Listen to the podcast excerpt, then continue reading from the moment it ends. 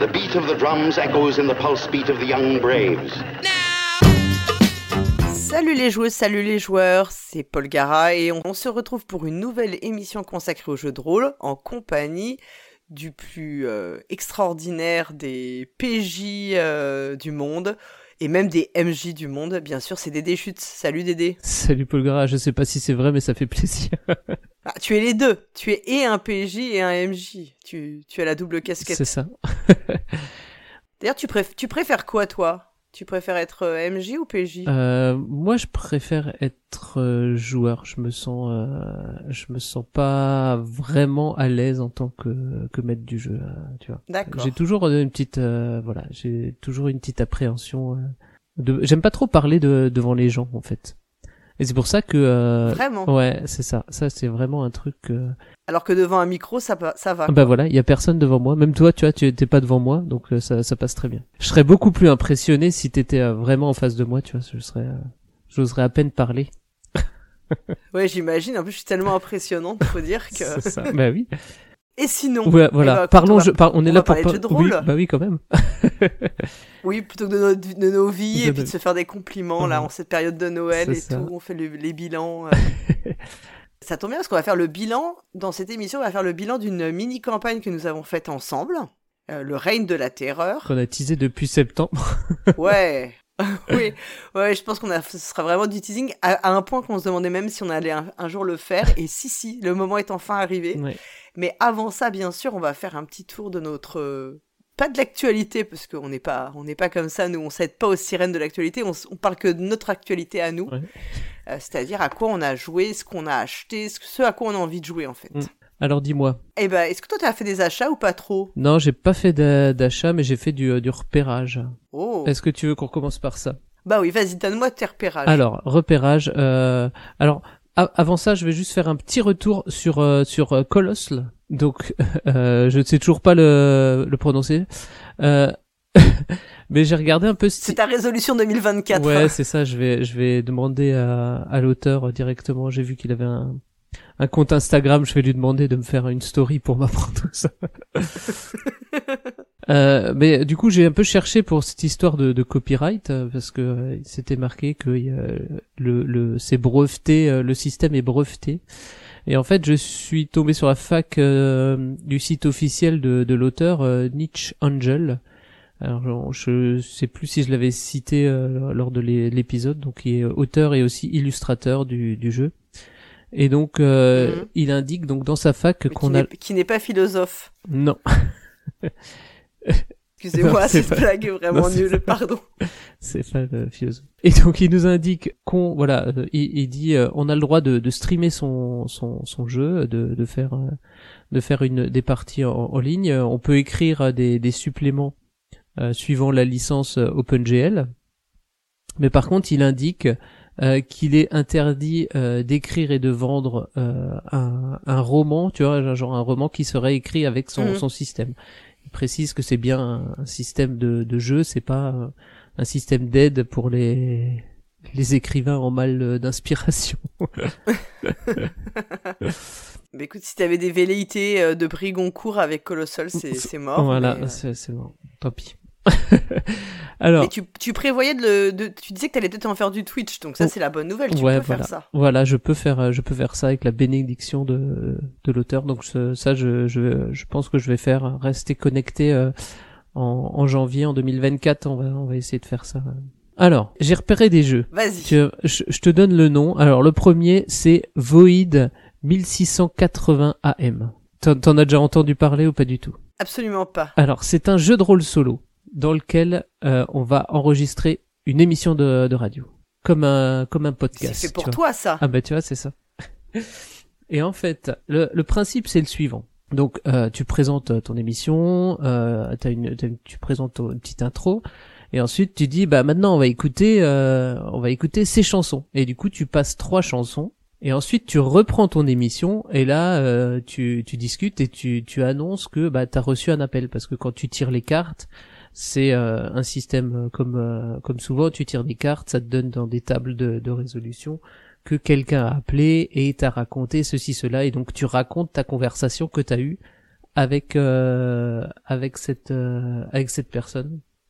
Et après tu dis bah là on est reparti en chanson comme une émission euh, les émissions de, de la nuit où les gens peuvent appeler quoi. Hmm. Et tu relances une émission, euh, tu relances trois chansons et tu fais ça trois quatre fois et hop ça te fait une une émission quoi de une émission de radio et donc en fait là au lieu de d'écrire comme euh, dans dans les jeux de rôle solo souvent faut écrire euh, ton truc là tu ne l'écris pas tu t'en fais un podcast avec une ambiance un peu euh, excellent. am- ambiance un peu Night Vale je sais pas si tu connais le podcast euh, euh, Welcome to Night Vale Oui. ouais ouais et donc voilà dans dans cette dans cette ambiance et euh, donc tu passes des musiques et tu fais des trucs euh, Bah, c'est génial. Alors, il y a des il y a des exemples si si vous si vous cherchez ça sur euh, sur YouTube euh, Void 1680 AM, vous trouverez euh, il y a des il y a des gens qui qui font ça en en live euh, et je je trouve le principe assez euh, assez sympa en fait. Ah, mais carrément.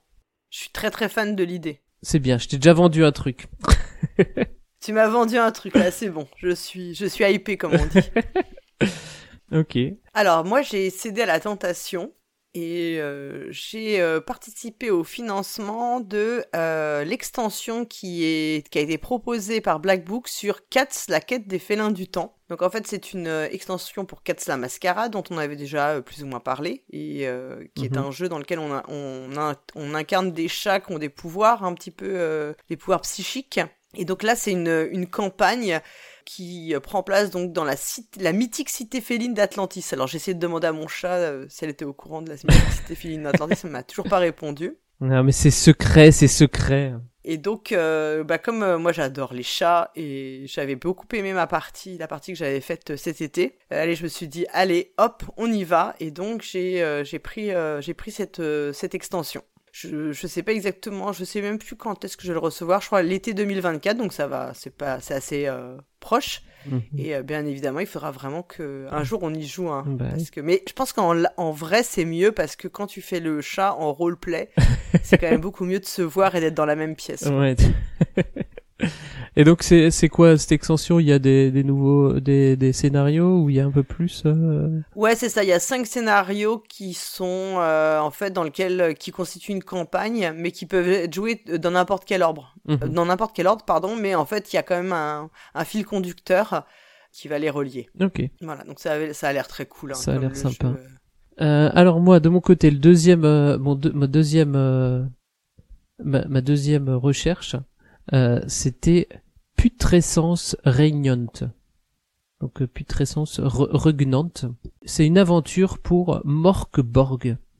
Alors Morkborg, c'est un, un jeu de rôle euh, inspiré de musique heavy metal. Ça, pour le coup, j'en ai entendu parler. Ouais, ça a été créé par Free League. Et en fait, euh, là, c'est l'aventure. Enfin, t'as une aventure, donc un, un livre, et t'as aussi un vinyle de la musique putrescence régnant. que Voilà, euh, la musique. Je pense qu'il faut jouer, tu vois, dans l'ambiance de ton de ton jeu. Et, et du coup, ils disent la pochette, euh, la, pochette du vinyle sert aussi d'éc- d'écran de jeu euh, pour le MJ et t'as une t'as ton ton histoire et t'as la musique à, jouer pendant le, le truc quoi sur sur un vinyle Ah, c'est marrant ça. c'est j'ai trouvé le format assez euh, assez intéressant quoi Ouais, carrément. Ouais, J'ai cru à un moment que t'allais me dire qu'on devait, c'était un jeu où on devait enregistrer du métal.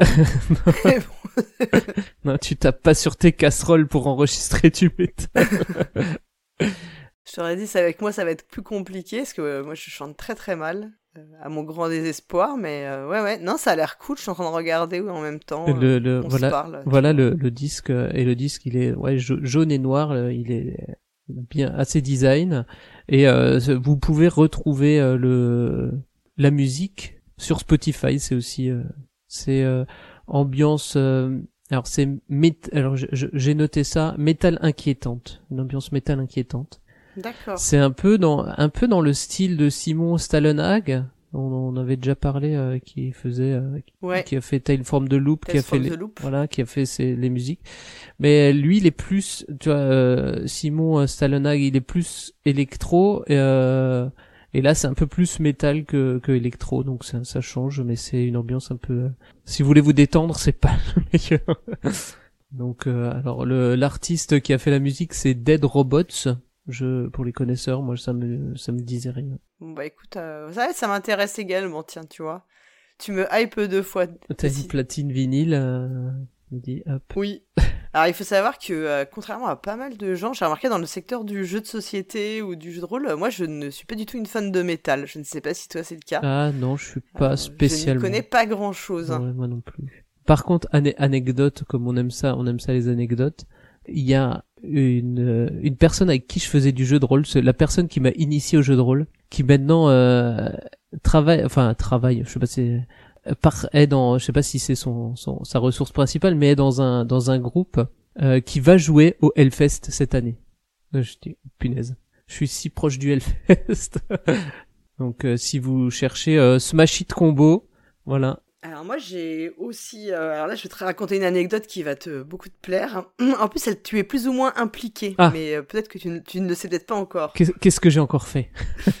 La semaine dernière, je reçois un colis provenant d'un, d'une boutique de jeux de société en ligne. Oh. Il se trouve que j'avais fait une commande, donc je croyais que c'était ma commande qui était arrivée en mhm. avance. Ah. J'ouvre ce colis et stupeur, étonnement. C'est pas ta commande. Non, ce n'était pas ma commande. Je, j'ouvre et je tombe sur le, les livres de jeux de rôle Weizen, ah. qui est bien, lui aussi sorti chez Arcan Asylum. Mhm. Et pas de message, pas de facture, rien. Au moment, je me suis dit, bah, c'est peut-être que je l'ai commandé et j'ai complètement oublié, mais quand même non, je suis pas à ce point de déficience euh, de mémoire. Et alors après une très longue enquête, ouais voilà, après une très longue enquête, j'ai découvert qui était l'expéditeur ou plutôt l'expéditrice de ce colis. Donc ah. j'en profite pour lui faire un énorme big up parce que c'est l'exceptionnel Dani que nous connaissons ah. euh, tous les deux. Ouais qui avait envie de me faire un cadeau, parce que c'est mon ami et je l'aime très fort, voilà. Et, euh, et qui m'a fait cette surprise extraordinaire et qui m'avait laissé un message, mais ils avaient oublié de mettre le message dans le colis, donc euh, voilà. Donc on sait ça que j'ai quand même passé deux heures à me demander euh, qui m'avait envoyé ça.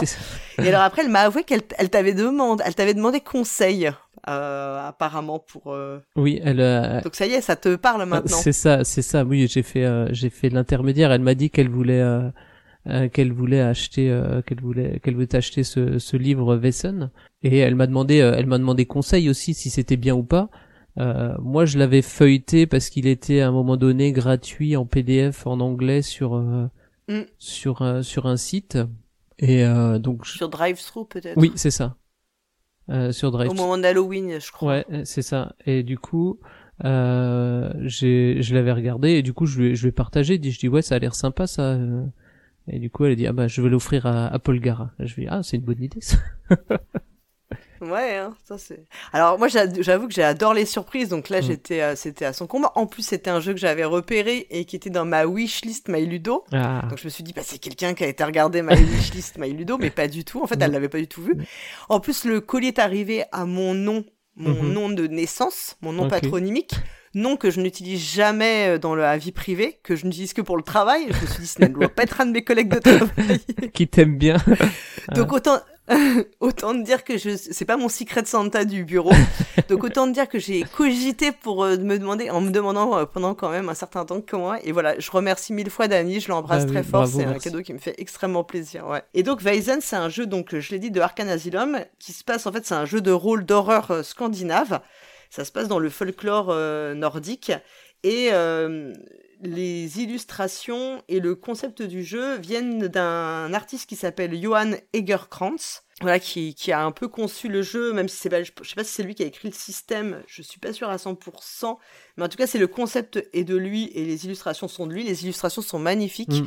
Il a aussi un site où on peut euh, trouver ses lithographies euh, et euh, voilà diverses illustrations qu'il a faites qu'on peut acheter. Donc je mettrai le, le lien dans le billet.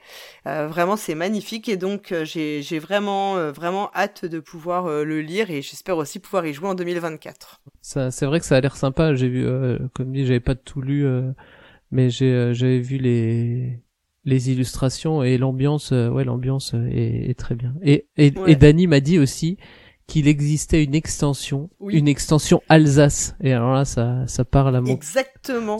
Et c'est là où j'aurais dû penser que ça venait de, enfin de, d'Alsace parce que ça s'appelle l'Alsace Ah, mythique. bah, voilà. Et donc euh, c'était très drôle. C'était un indice Mm. en fait pour, Bah euh, oui. pour savoir que ça venait de, de- soit de Dany, soit de toi parce que vous êtes mes ou, ou Flavien, mes, euh, mes amis mes amis alsaciens quoi. Ah, bah, c'est euh, c'est une belle histoire. Hein, c'est une belle anecdote, Ouais. vraiment genre une histoire de Noël. Un cadeau, euh, un cadeau euh, avant l'heure à Noël. Alors est-ce que t'as fait d'autres repérages? Ouais, moi j'ai un dernier repérage, euh, un jeu qui s'appelle Terminus. Alors Terminus, tout le monde descend. Allez. Euh, c'est euh, un jeu. Alors à l'origine c'était euh, pour euh, pour une game jam. Ça a été inventé pour une pour une game jam. C'est un jeu qui qui va vous vous, vous encourager à, à explorer les espaces liminaux.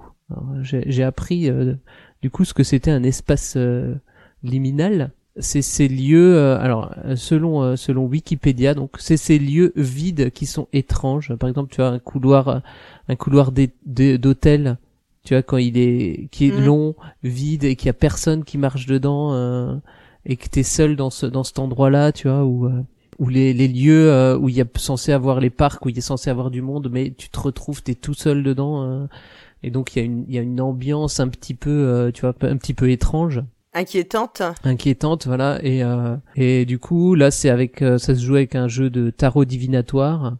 Et donc tu dois retourner euh, tu retournes des cartes de tarot. Et pareil tu as à chaque fois des voilà faut que tu racontes euh, ce qui s'est passé avant. Alors c'est c'est un peu c'est un peu cryptique pour le moment quoi. Mais euh, tu dois observer autour de toi et euh, voilà et, et écrire euh, donc là c'est plus à l'écrit de nouveau. Donc tu écris euh, voilà ce que tu vois et avec des- le tarot divinatoire ça va te- t'orienter sur euh, sur le truc alors c'est voilà c'est pas tu tu lis pas vraiment le tarot c'est euh, c'est juste euh, les cartes qui vont te donner euh, après les correspondances des tableaux euh, pour des, des des histoires un peu euh, comme ça un peu étranges euh, liminales.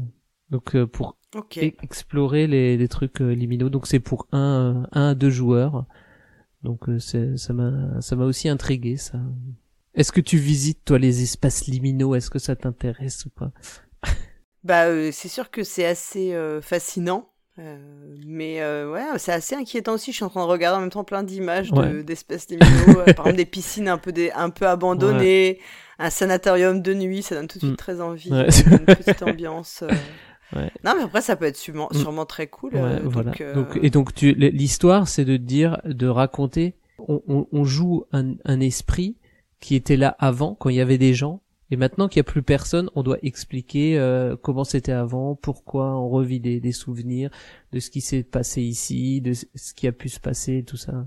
Et si euh, si vous avez euh, si vous aimez bien ça, il y a sur Instagram, il y a un Instagrammeur qui s'appelle White Mask qui fait des vidéos comme ça où il alors je sais pas comment il fait. On sait pas comment il fait si il attend des moments où il y a vraiment personne dans la rue, mais il prend des endroits bondés Mhm.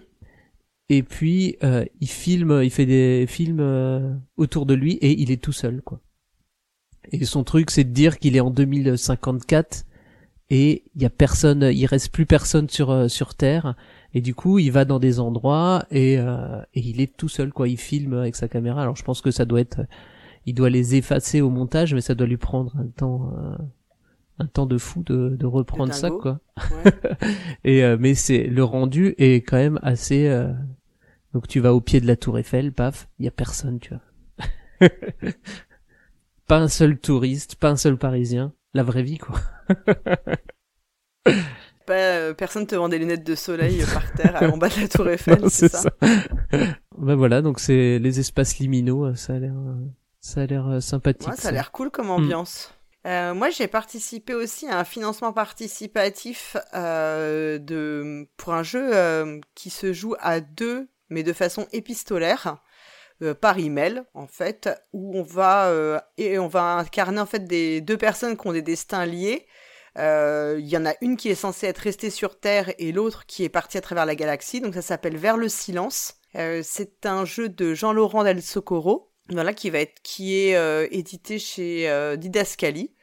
Donc euh, je suis assez intéressée par les, les jeux épistolaires, à- Mm. à, vrai dire. Euh, c'est un genre que, enfin, auquel je n'ai pas encore joué, mais euh, que je trouve assez intéressant. dans le genre d'expérience que ça offre et aussi le fait qu'il y ait bah, le, le décalage dans le temps entre le moment en fait où on, bah, on écrit et l'autre en la réponse. La temporalité est différente quoi. Ouais, Voilà exactement. Et je pense qu'on joue avec un jeu de 54 cartes standard qui, qui vont euh, permettre en fait de d'indiquer des événements qu'on va ça va indiquer en fait des événements sur lesquels bah on va pouvoir inventer en fait ce qui ce qui se passe euh, et on devra inclure ces événements dans, notre, dans nos messages, quoi. Mais eh est-ce qu'il faut que les deux aient le livre euh, pour avoir euh, pour tirer les trucs ou Alors ça, je sais pas, je suis pas sûr. Hein. Mm. Je pense que t'as pas forcément besoin d'avoir que les deux aient le livre. Hein. Ou est-ce qu'il y en a un qui qui a les qui a les trucs à qui il arrive les trucs, c'est celui qui est dans l'espace et l'autre lui répond. Euh, bah, je pense que c'est un échange, c'est plus un échange. Euh, il doit arriver des choses euh, des deux côtés en mhm. fait, mais tu, tu, ça va forcément pas être la même chose entre celui qui est dans la galaxie et celui qui, qui reste sur Terre. Tu vas pas avoir les mêmes sentiments, les mêmes choses à explorer.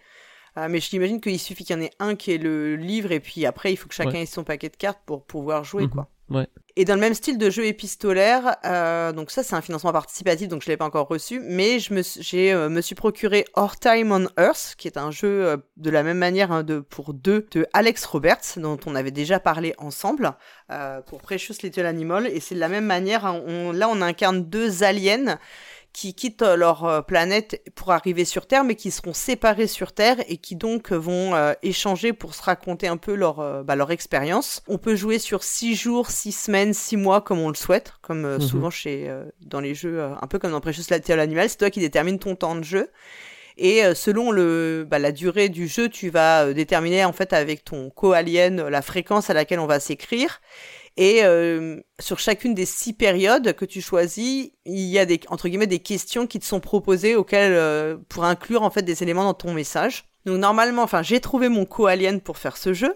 Ah. Ah, on doit juste euh, se mettre d'accord sur les, les modalités de voilà d'organisation euh, parce qu'en fait tu vas déterminer un mode de communication pour le jeu qui est différent de ton mode de communication habituel avec cette personne. Donc euh, voilà, on est en train un peu de voir les détails et de voir quand on va commencer parce que l'idée aussi c'est que c'est quelqu'un qu'il faut pas que tu vois en vrai pendant la période à laquelle tu pendant laquelle tu joues, c'est mieux mhm. j'imagine. Oui, parce que sinon tu vas parler de la partie et tout ça quoi, ouais. Et ensuite, tu fais un débrief et tout. Et ça, ça, ça a l'air. C'est tout simple, hein, comme souvent avec Alex Roberts, mais euh, bah, je pense que ça peut être super intéressant. Et là aussi, l'écrit bah, va te, enfin, donne une autre dimension à, à l'incarnation, à la façon dont tu vas euh, mhm. raconter ton expérience. C'est pas du tout le même euh, canal de, d'expression. Donc même pour les sentiments, ce que tu ressens, parce qu'il y a beaucoup, bah, le fait d'être un alien, c'est aussi le fait d'être une, ouais, de, de, te heurter à une espèce de normalité qui n'est peut-être pas euh, si normale que ça en fait, euh, mais qui euh, voilà sur laquelle on se pose plus de questions. Donc voilà, j'ai peut-être on en parlera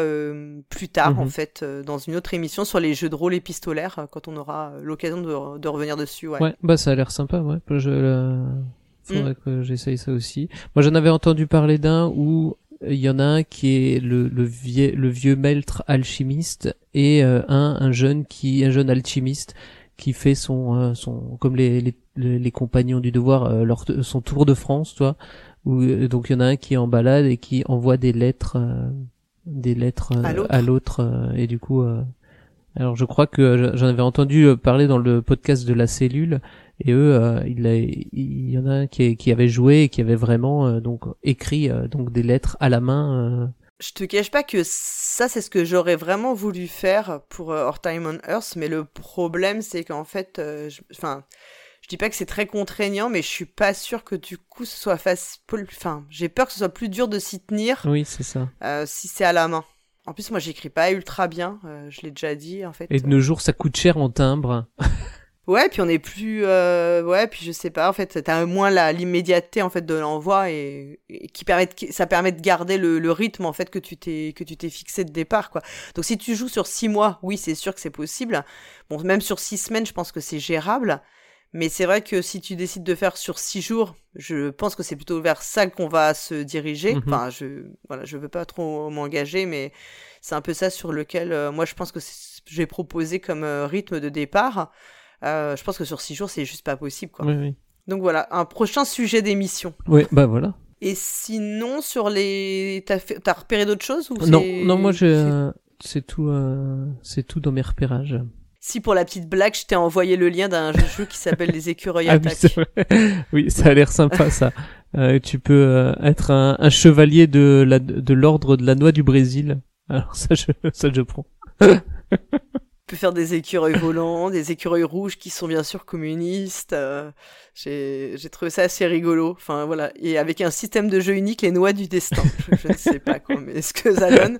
Mais j'avoue que euh, c'est le pitch euh, parle du chemin sacré de la noix du Brésil. J'ai trouvé ça c'est marrant. Tu joues avec tes noix. ça, je me suis dit, il faut que je...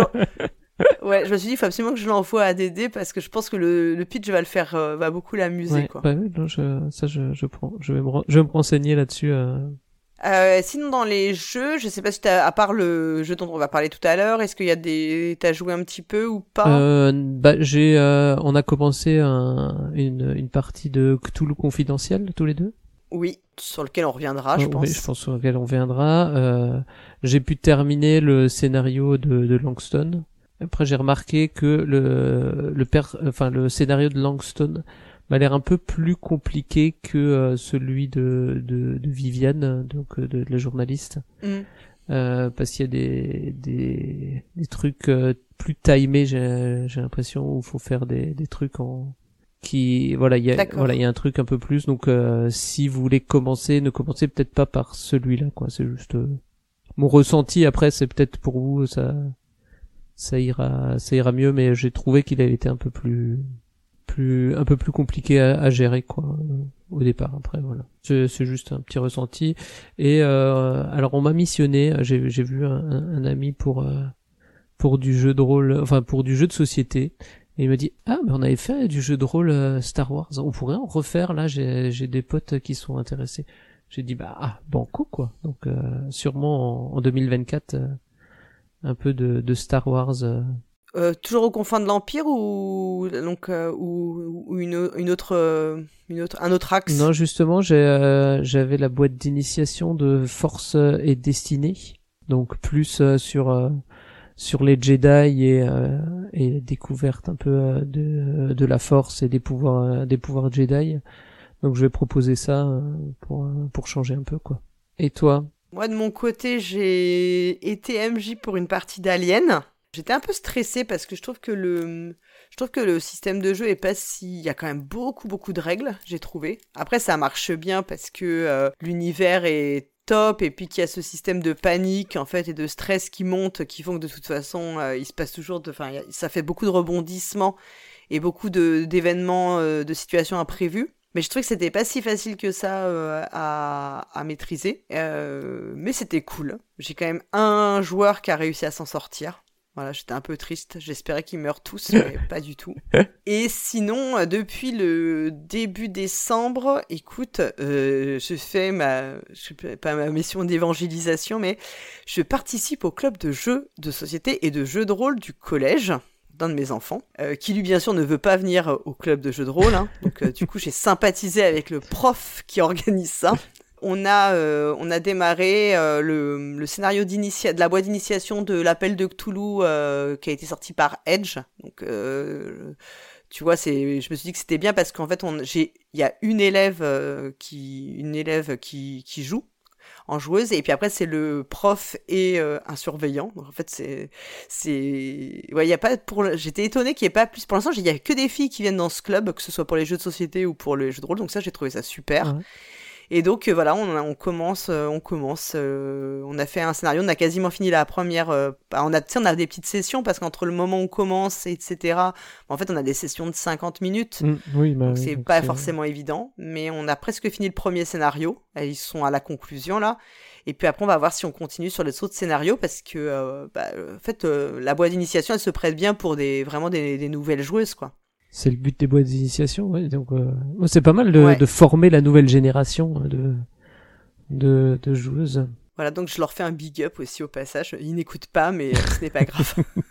bah écoute, je pense qu'on a fait le tour de l'actualité, qui était bien longue, ma foi, avec toutes nos petites anecdotes perso. Et on va pouvoir rentrer dans le, dans le vif du sujet, puisque nous allons parler du règne de la terreur. Donc c'est euh, le règne de la terreur, c'est un, alors, je sais pas si on peut pas vraiment dire une campagne, c'est plutôt une mini campagne pour euh, l'appel de Cthulhu. Euh, il est présenté en fait euh, comme un chapitre secret d'une autre campagne très célèbre qui s'appelle Terreur sur l'Orient Express. Mais en réalité, on peut jouer les scénarios du règne de la terreur indépendamment de la campagne, mais on peut aussi les, enfin, Terreur sur l'Orient Express, mais on peut aussi les y intercaler. On va retrouver des personnages euh, et des, des, enfin, des, comment dire, des enjeux communs.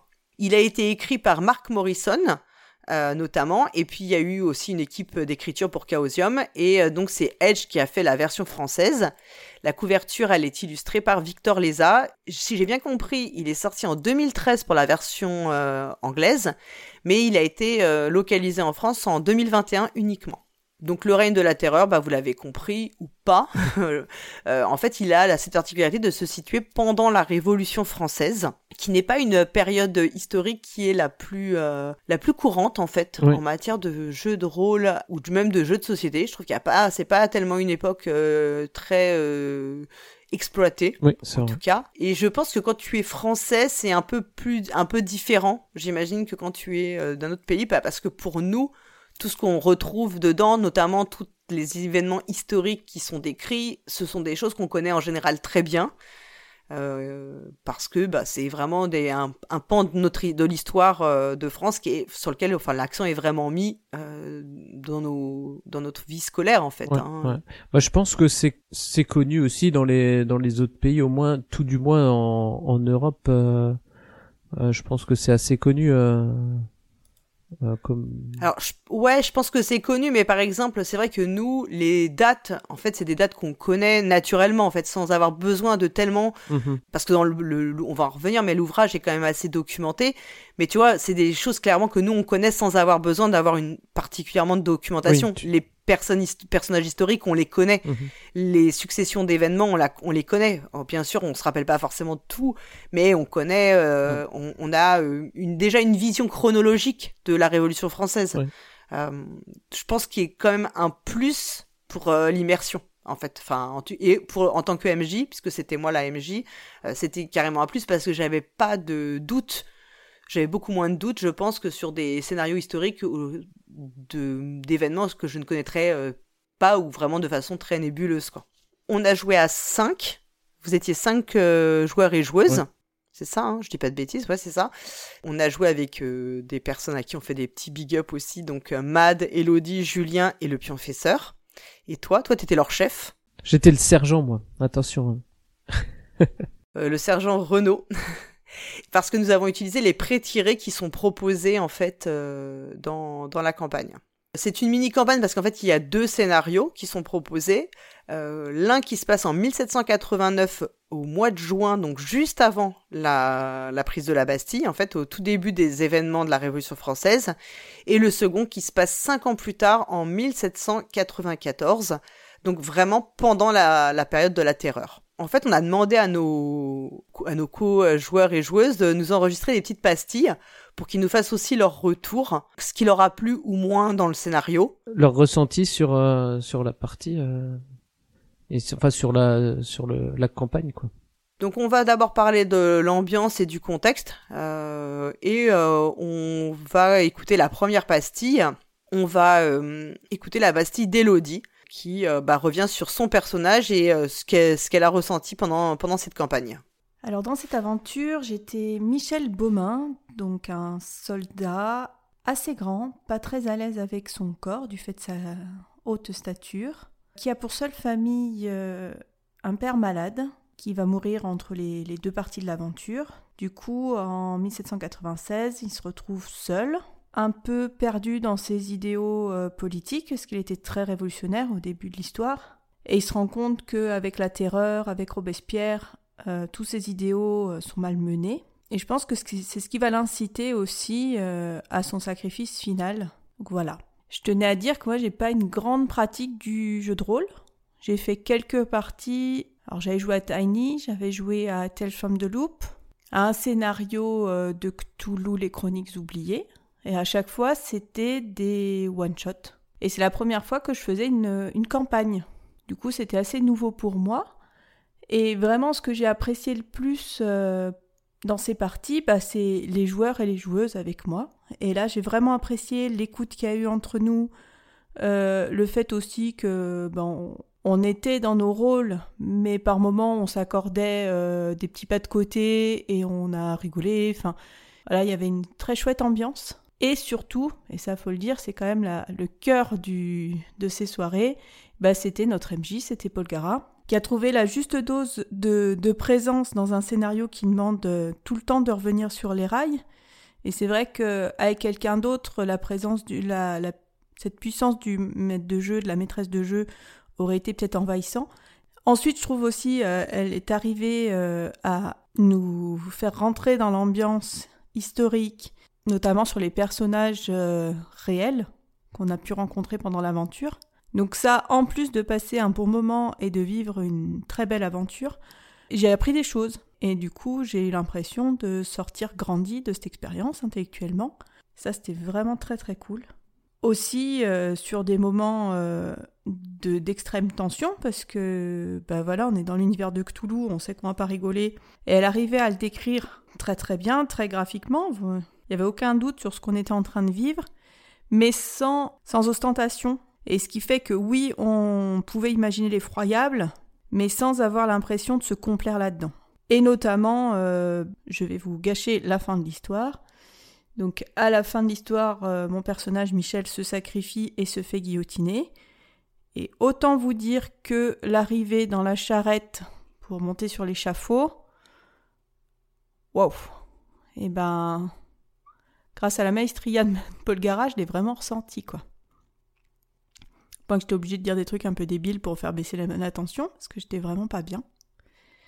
Et euh, bah ça, ça m'a... Et je pense que c'est la grande force du jeu de rôle, c'est que ça m'a suivi pendant la nuit. Euh, je l'ai senti euh, dans mon esprit, dans ma chair, ce moment de terrible pour mon personnage.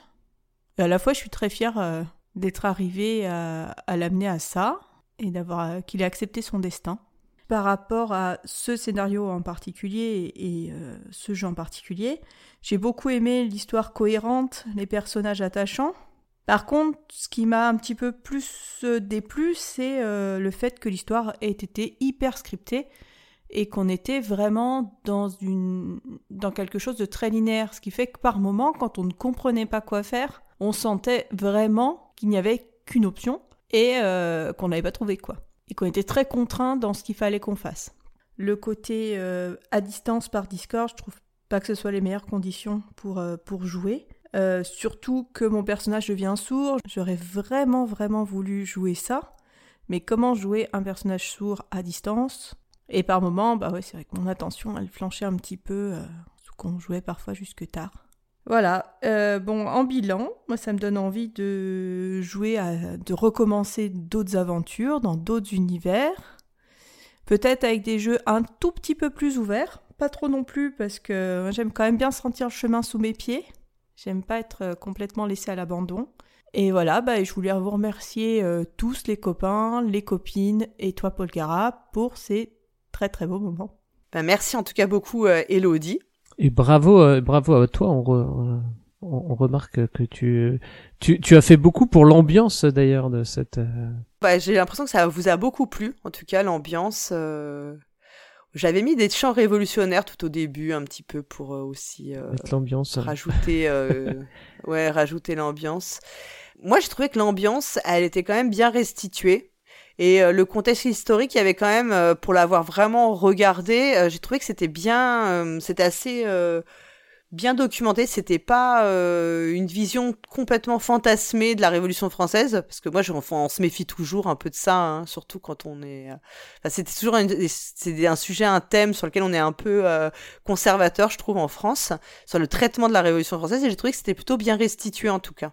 Oui, oui, j'ai aussi trouvé. Après, moi, je suis pas très. L'histoire, c'est pas trop ma ma grande passion. Hein. Je mais euh, de ce que je m'en de ce que j'en j'en je m'en souviens et j'en sais ouais c'était assez euh, c'était assez bien bien représenté euh, on sentait bien bah, la, foule qui euh, en 1789 où tout le monde est un peu énervé il y a plus vite des mouvements de foule d'autant qu'on qu'on jouait des qu'on jouait des militaires au départ mm. donc donc voilà, on sentait bien que voilà, il fallait retenir la foule, il se passait des, il se passait des choses et voilà et les je pense que les descriptions euh, du du bouquin euh, devaient devaient être euh, devaient aider aussi des lieux genre le château de Versailles et tout ça Ouais, en fait, c'est vrai que le, surtout dans le premier scénario, il y a vraiment une, les, ce que ce que vont entreprendre les personnages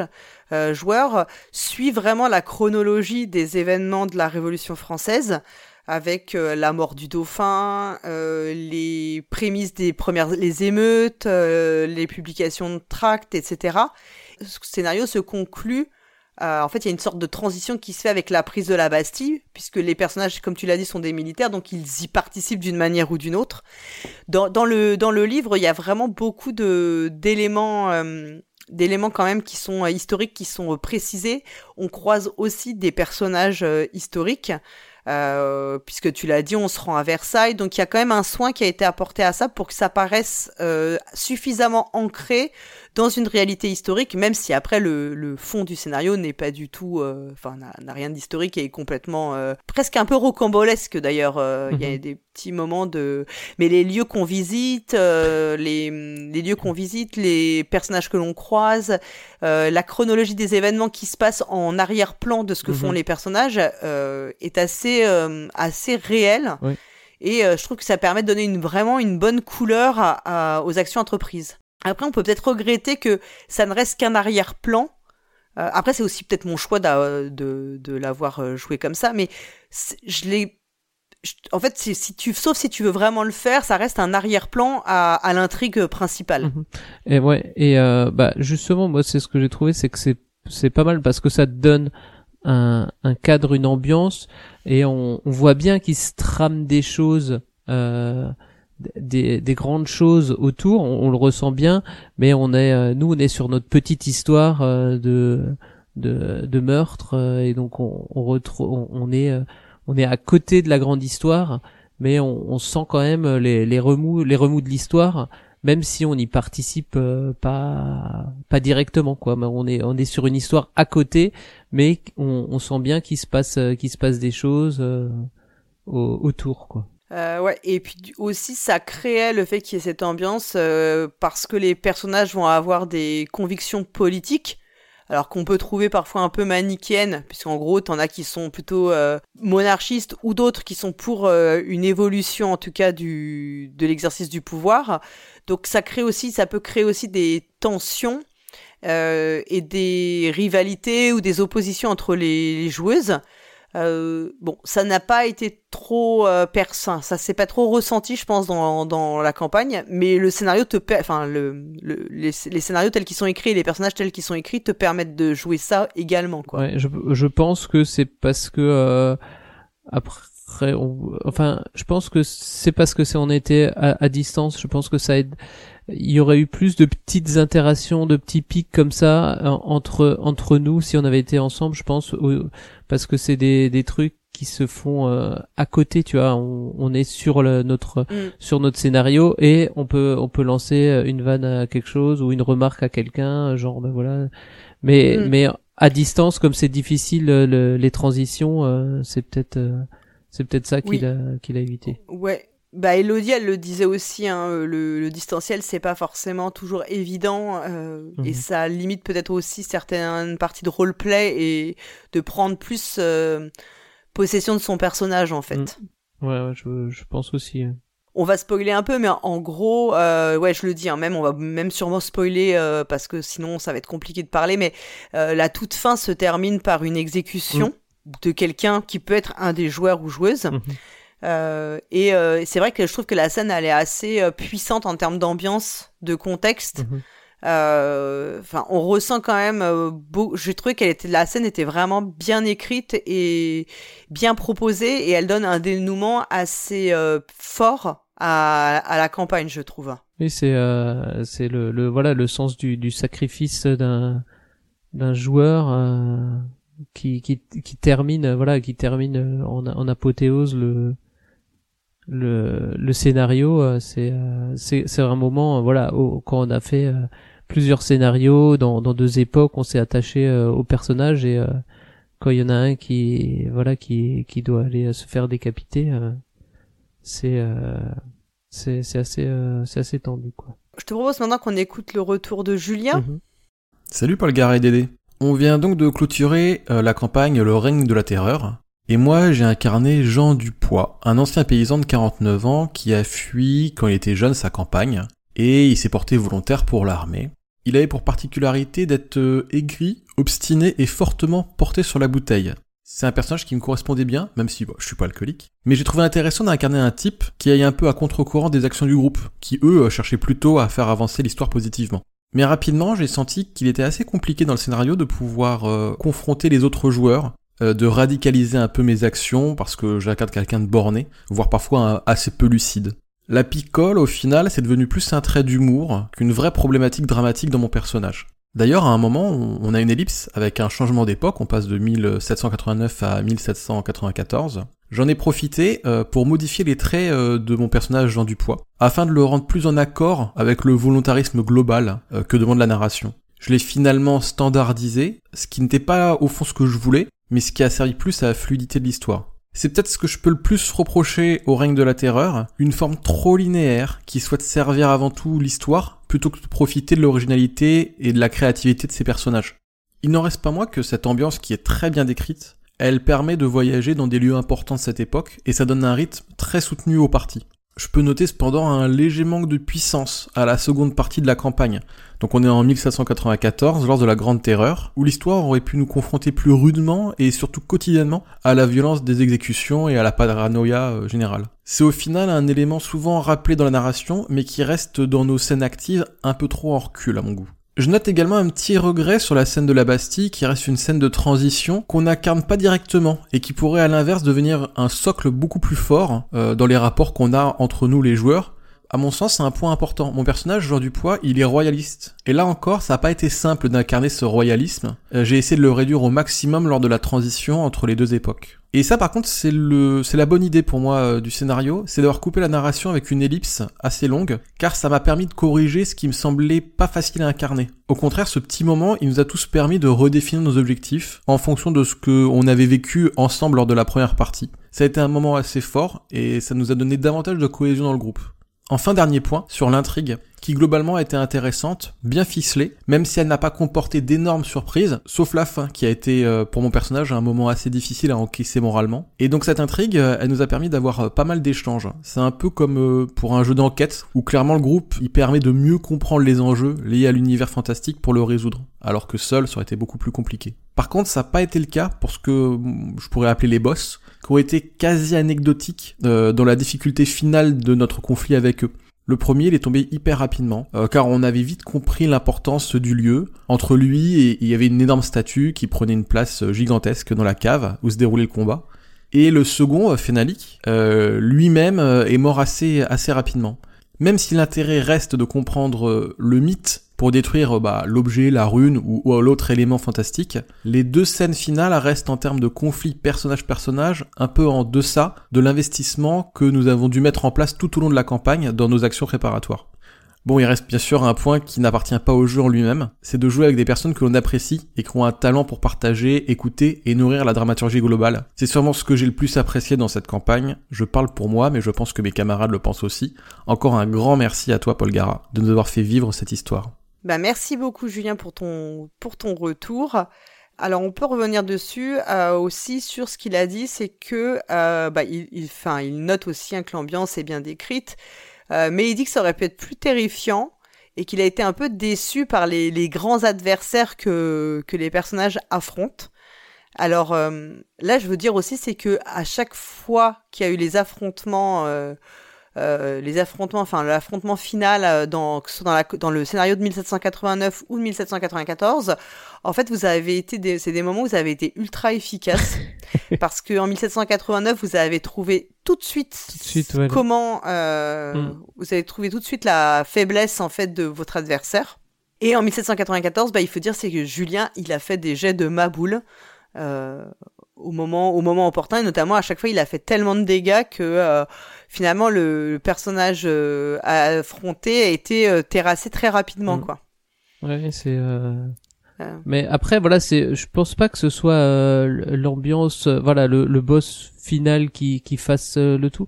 Il y avait quand même une ambiance euh, inquiétante. On, il y avait quand même des moments où on se disait bon, euh, est-ce qu'on rentre dans les catacombes ou pas? Est-ce que, euh, tu vois, c'est quand même toujours un peu ça le le truc. Il y avait un, un des des moments Mm. de stress. Alors c'est vrai, oui, les on a on a bien on a bien géré les les les boss, mais euh, je pense pas que ce soit si on si on en avait si on en avait galéré plus pour pour les boss, je sais pas si ça aurait été aussi euh, voilà, je sais pas si c'était ça le point d'orgue, euh, le boss final. Ouais. Je, je pense pas que ce soit ça le point d'orgue. Je pense que la euh, le fait de guillotiner un, un, un, de, un des personnages juste Exactement. juste cinq minutes avant, le boss, euh, il, voilà, c'était euh, c'était juste après, euh, voilà, un sursaut de un sursaut comme le, le, le méchant qui se réveille euh, après être euh, quand on croit qu'il est mort dans un film. quoi. Mm.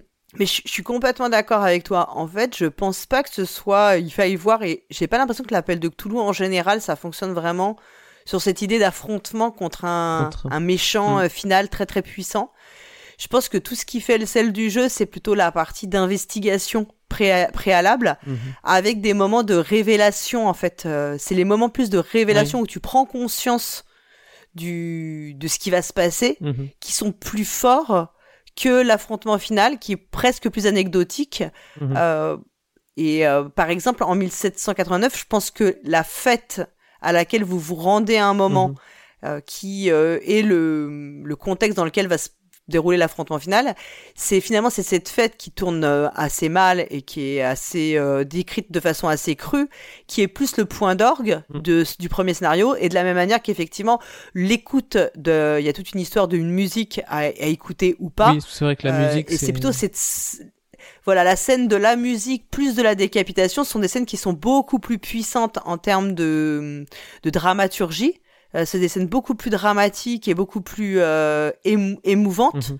que le l'affrontement final qui est plus presque une sorte de pour finir quoi c'est c'est le le passage obligé pour euh, pour c'est pour que le Mm. scénario se termine quoi bah c'est un peu comme dans dans toute l'œuvre de du mythe de Cthulhu euh, et de de Lovecraft Euh, il y a pas c'est vraiment à un moment donné on apprend un petit truc et c'est là où on se dit ah euh, c'est vraiment euh, étrange et puis il y a un autre truc étrange et puis finalement euh, à la fin le le le, le monstre vient juste pour terminer pour clôturer l'histoire pour dire euh, voilà ça se finit euh, ça Mm. se finit quoi mais euh, là euh, c'est oui c'est vrai que la musique le- les descriptions de de la musique quand il jouait et tout ça euh, c'était vraiment c'est ça le je pense le, le point d'orgue du du truc quoi après le le dernier scénario qu'on a fait euh, il y a quand même il y a quand même des choses mais euh, c'est vrai que on a c'est c'est quand tu apprends que voilà il faut euh, il faut il faut qu'il y ait euh, tant d'âmes qui soit et que après tu apprends que bah il en a déjà 90%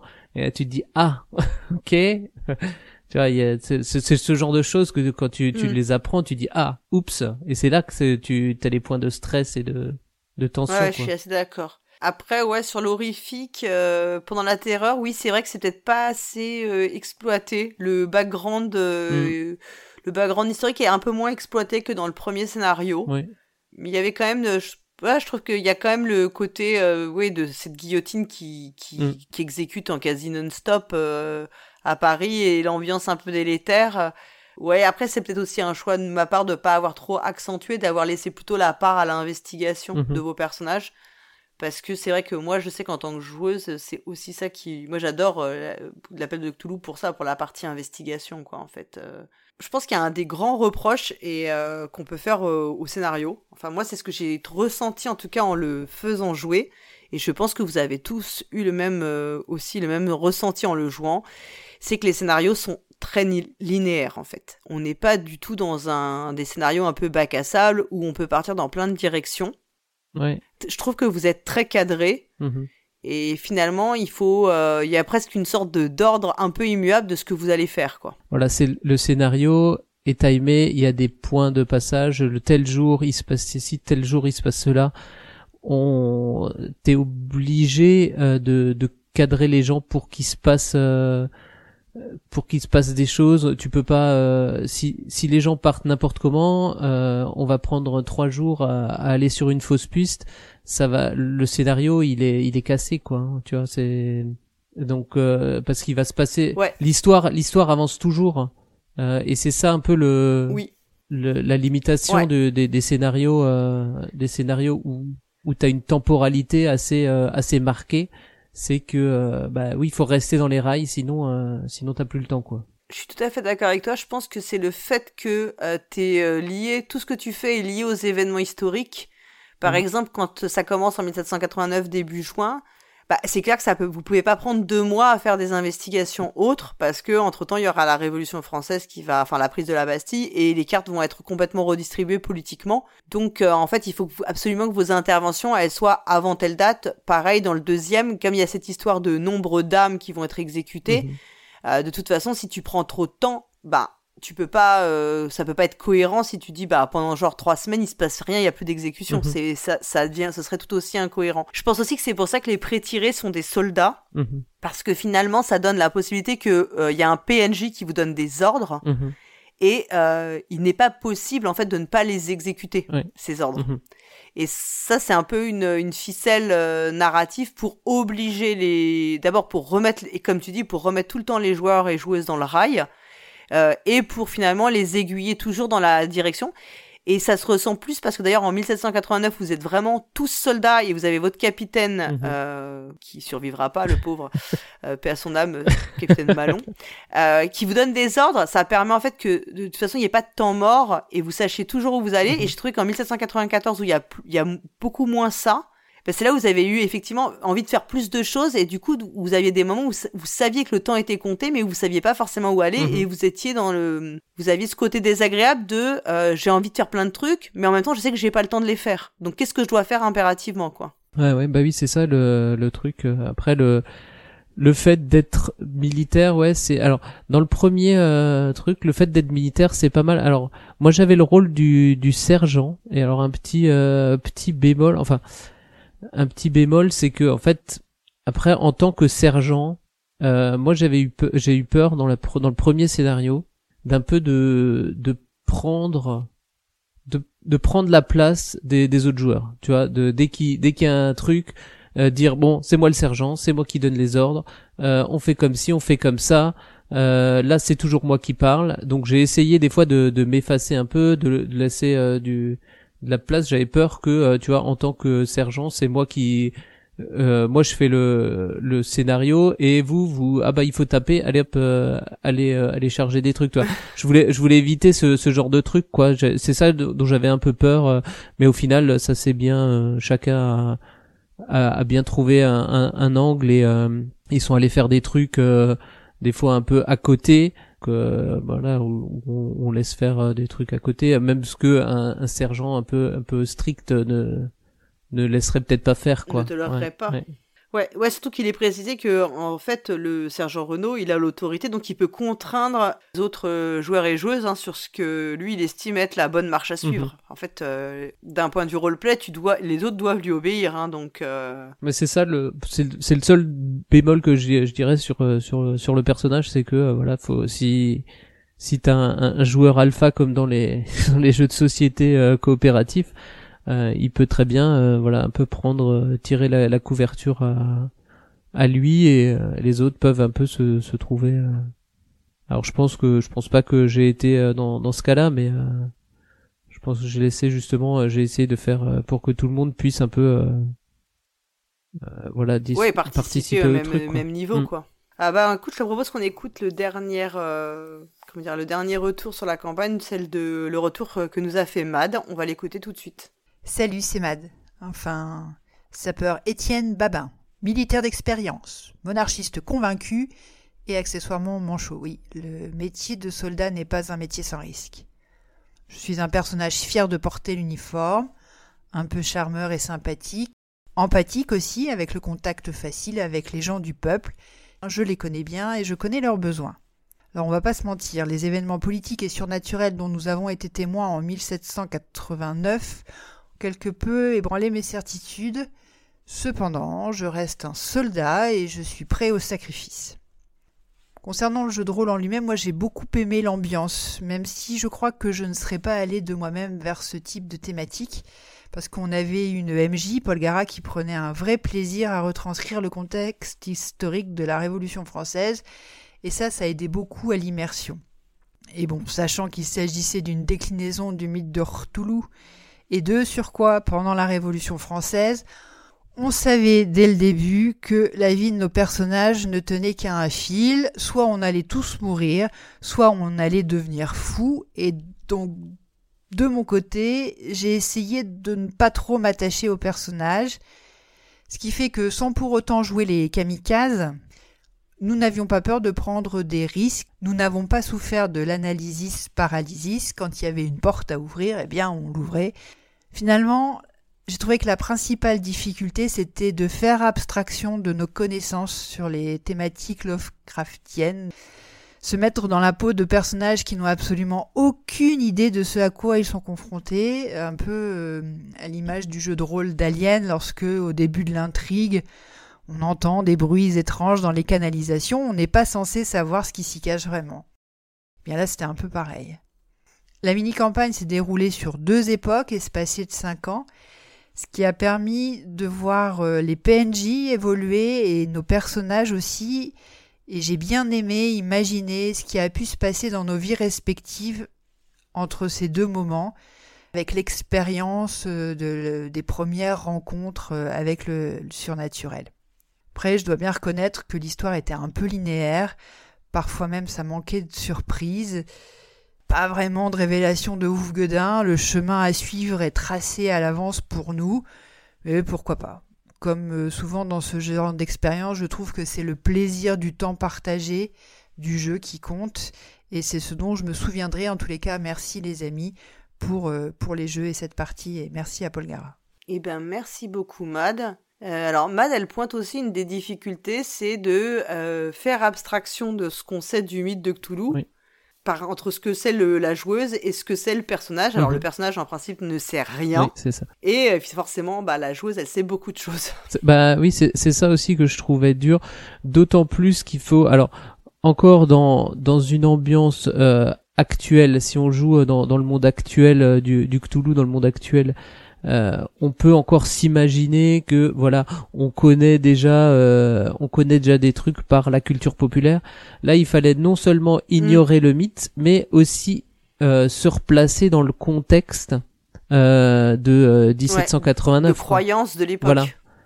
où euh, où on avait donc la la religion euh, au début plus plus présente euh, et, et ce, ce genre de truc d'autant plus que les alors je voilà il y a des histoires de, de vampires euh, les, les vampires au- autant tu vois même en 1900 euh, même en- si tu joues en, en 1930 euh, Cthulhu confidentiel euh, 1930 s'il y a des vampires tu en as je pense déjà entendu parler autant Oui. en 1789 est-ce que euh, un, un soldat euh, lambda aurait déjà euh, saurait déjà ce que c'est qu'un vampire euh, ou des choses comme ça quoi Ouais, ouais, je suis d'accord avec toi que bon, c'est un problème générique Oui. hein, sur euh, beaucoup de jeux de rôle. Bon, Mhm. de la, on peut parler aussi d'Alien, hein, où le Mhm. méta, euh, enfin toutes les connaissances méta ont énormément d'importance et influencent beaucoup le, le jeu des joueuses. Euh, la façon de jouer, en tout cas, la façon d'explorer, la façon de d'aborder les, les situations. Dans la, dans la- l'appel de Cthulhu, c'est la même chose, mais effectivement, à la différence, c'est que quand tu joues dans des époques plus années 20, années 30, eh bah, tu, tu peux aussi partir de personnages qui ont déjà des entreaperçus, en fait, qui ont déjà entreaperçu les, des événements euh, particuliers, des événements étranges, qui ont déjà des, en tout cas, un petit, une petite connaissance de base sur le fait qu'il peut se passer des choses euh, qui sont, euh, qui ne sont pas, euh, enfin, qui sont entre guillemets surnaturelles.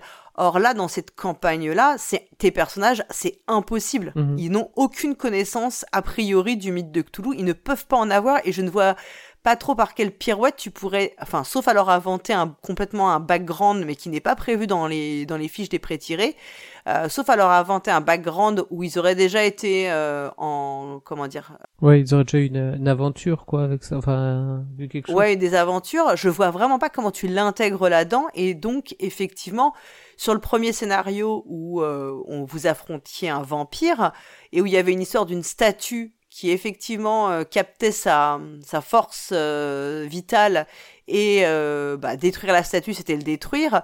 Ça, c'est clair que vous avez compris très vite que c'était un vampire parce qu'il y avait des indices, mais qui n'étaient pas non plus des indices d'une immense subtilité. Enfin, bon, enfin, c'est pas avec nos connaissances actuelles, c'est sûr que mm. on trouvait, on comprenait très vite que c'était un vampire et on comprend, on pouvait comprendre assez rapidement aussi que la statue, elle n'était pas là par hasard. Mm-hmm.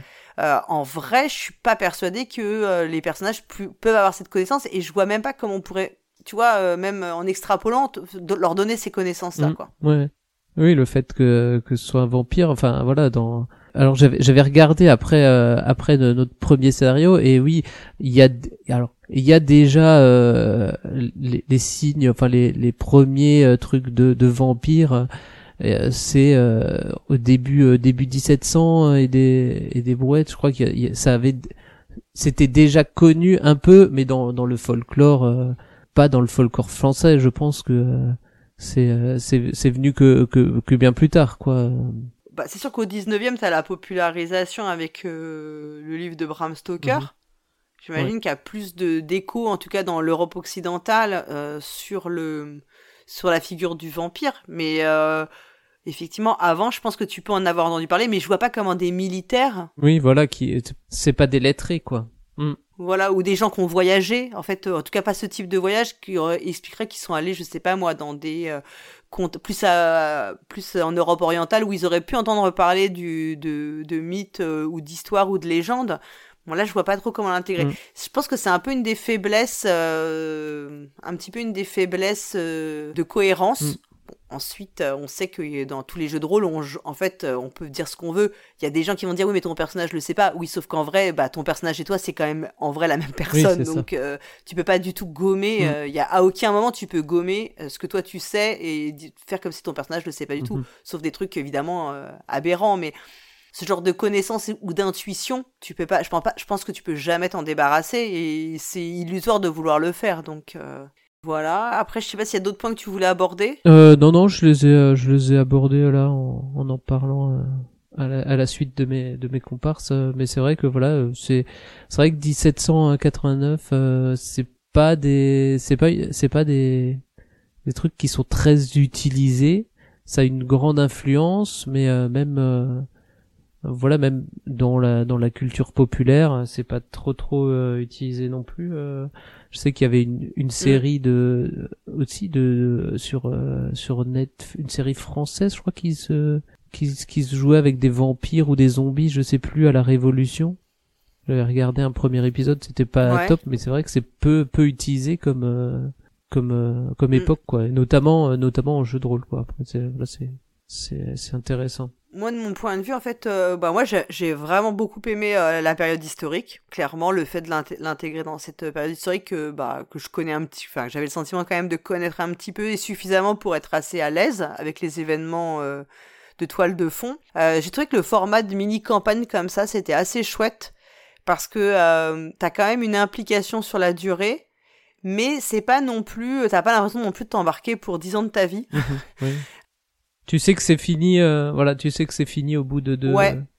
des, deux des deux époques, quoi. Ouais. Et, et j'ai trouvé que c'était quand même, euh, même si j'ai regretté, euh, alors qu'on pourrait penser que c'est plus facile, la linéarité, euh, je l'ai quand même regretté euh, parce qu'il y avait des moments où j'avais l'impression de tout voir euh, vous contraindre et c'était pas forcément super agréable pour moi d'avoir le sentiment d'aller à l'encontre de vos idées mhm. quand je voyais que vous partiez dans une direction qui était complètement opposée à la résolution parce qu'il y avait vraiment l'impératif de, de, de, temps quoi qui, qui du temps qui s'écoulait. Et ça j'ai trouvé ça moins agréable finalement quoi. Ouais c'est c'est sûr que tu tu brides un peu les les joueurs sur leur mm sur leurs trucs, quoi, sur leurs idées. Euh.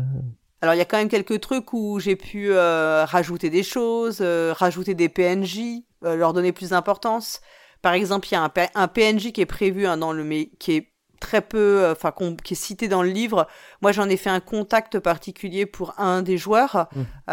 et ça a pu servir. En fait, ça a servi à un moment dans le dans la résolution de la, du deuxième scénario. Donc ça, j'étais assez contente parce que j'ai trouvé que c'était, enfin, j'étais contente, tu vois, de qu'il l'ait utilisé en fait. Mhm. Euh, j'ai trouvé ça assez chouette. Euh, Il y a quelques autres euh, PNJ que j'ai pu rajouter par-ci par-là en fonction pour répondre à des interactions.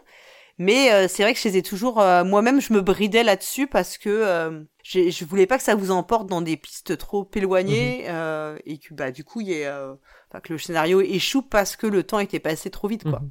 Mais c'est, un- je trouve que c'est aussi un premier, une, une- pour euh, quand on commence à maîtriser, c'est pas mal de commencer avec une mini campagne plutôt que de se lancer dans une très très grosse euh, campagne euh, Mm.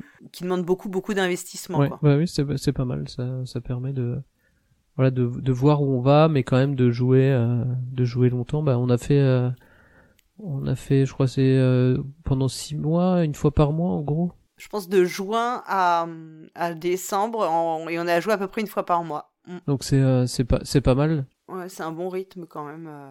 Euh, même si je pense qu'en vrai, ça aurait été mieux de jouer un peu plus rapproché à chaque fois. Mais bon, on peut pas toujours. Hein. On a les, aussi les compliqués, enfin le fait d'avoir des agendas à coordonner, donc c'est pas toujours facile. Mais là, ça restait quand même un rythme suffisant, quoi. Enfin, c'était pas trop éloigné non plus dans oui, le on temps. se souvenait euh, presque de de tout, Mm. sauf au dernier. On se souvenait Mm. plus de de l'épisode de, de transition. Du tout premier, du tout premier flashback euh, de la campagne. Bon bah écoute, je crois qu'on a bien fait le tour. Ouais. Bah écoute, hein, merci Sergent Renaud de ce rapport. Bah, merci euh, MJ euh, de de cette de cette campagne. hein. Je je te remercie encore une fois au nom de nom de l'équipe, euh, au nom de mes de mes euh, de mes soldats euh, qui sont sous sous mon rang, sous mes ordres. Là, c'était très cool. Mm. Et euh, voilà. Et puis bah ouais, euh, penchez-vous dessus si vous aimez beaucoup l'appel de Cthulhu parce que c'est quand même aussi euh, original Mm. par comme setting par rapport à ce qu'on trouve habituellement. Donc euh, ça c'est euh, toujours intéressant. Et puis si vous voulez faire la terreur sur l'Orient Express, bah intéressez-vous-y pour voir si euh, vous auriez envie de le de l'intercaler ou pas euh, dans dans la campagne, dans une campagne beaucoup plus euh, beaucoup plus euh, touffue. Eh ben écoute Dédé, on va se souhaiter euh, un joyeux Noël, Joyeux Noël. une bonne année qu'on va passer Ouais. ensemble en plus. Oui. On révèle tout, Voilà. on révèle les On secrets de On production. tout. Et puis on remercie les auditeurs et auditrices qui nous suivent. Et euh, On se retrouve en janvier. On se retrouvera en Ouais, 2024. janvier Mais 2024. oui, bien sûr, hein, toujours fidèle au Ouais. poste. Hein. J'allais dire, j'allais dire d'ici là, jouez bien. Bah bonne fête et euh, à bientôt alors. ouais, bonne fête à tous. À bientôt. Ciao. Salut.